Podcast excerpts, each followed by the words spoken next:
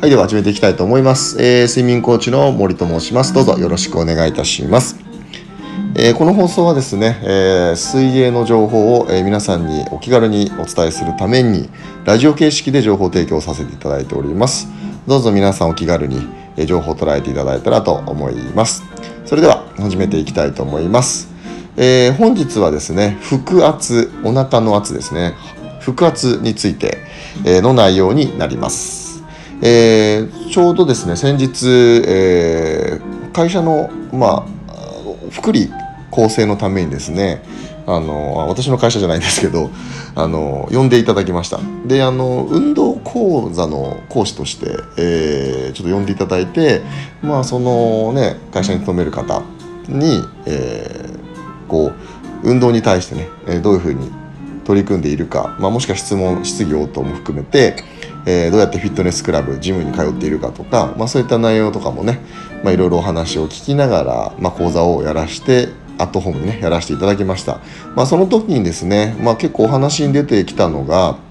えー、腹圧ですね、えー、お腹にこう力を入れるってどういうことっていう内容だったんです。で特にですよ水泳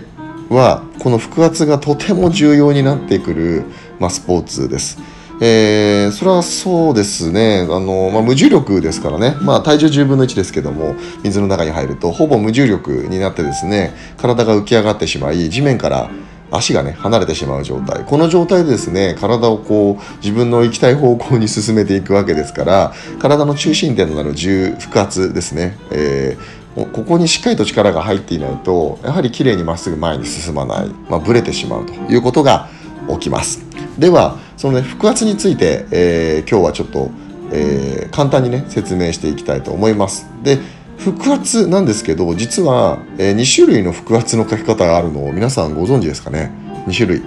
えー、1つ目はお腹をへこませて腹圧をかけるドローイン。ドローインと言います。そしてもう一つはお腹を膨らませて腹圧をかけるブレーシングって言います。まあこれ使い方の違いは、まあ、あのマットの上などで行うトレーニング、まあ、マットのマット運動ですね、まあ、基本的にはお腹を膨らませる、えー、ドローインが有効になります、えー、スクワットやデッドリフト、えー、こういったねこう立って行うトレーニングには、まあ、お腹を膨らませる、えー、ブレーシングの方が固定が高まります、まあ、怪我の予防にもなりますよね。え実際このようなことを意識して運動を、えー、体をね動かしながら、えー、腹圧と、え、運動の関係を、え学んでいただきました、えじゃあお腹を入れてって言われた時 しっかり腹圧かけてって言われた時まあ、これ運動してると必ずこう言われることなんですけど、まあ、実際トレーニングされたことがある方は、まあ、一度は言われたことがある言葉ですよね。あのー、ぜひぜひですよ皆さんここで、えー、インストラクターやトレーナーに、えー、お腹しっかりてくださいって言われた時には、えー、ブロインですか？それともブレーシングですか？と聞いてみてください、